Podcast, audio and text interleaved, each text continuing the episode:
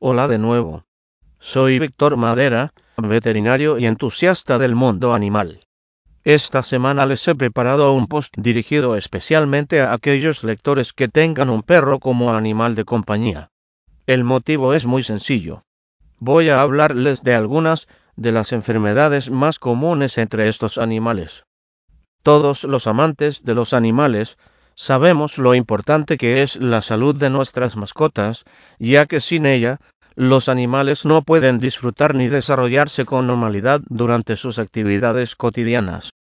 En este post les hablaré de cuatro enfermedades o afectaciones comunes entre los perros, las pulgas, la rabia, la artrosis y el estrés.